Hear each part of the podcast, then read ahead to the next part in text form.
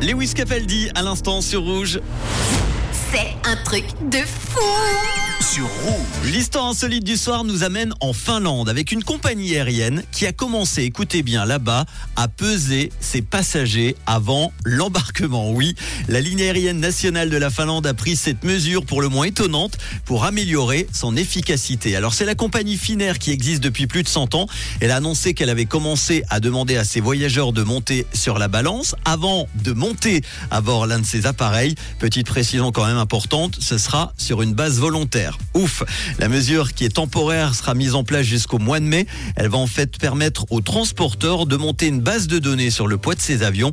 Les mesures ont commencé lundi à l'aéroport d'Helsinki. Jusqu'à présent, plus de 600 clients volontaires ont participé au pesé. Alors selon la compagnie, le poids de l'avion lui-même, le poids du carburant, des bagages enregistrés et du frais, de la restauration également à bord, des réservoirs d'eau et bien sûr des clients doit être connu en tout temps par les lignes aériennes. Finnair qui estime que la pesée des passagers permettrait de faire en sorte qu'un avion ne dépasse pas le poids maximum avant son décollage.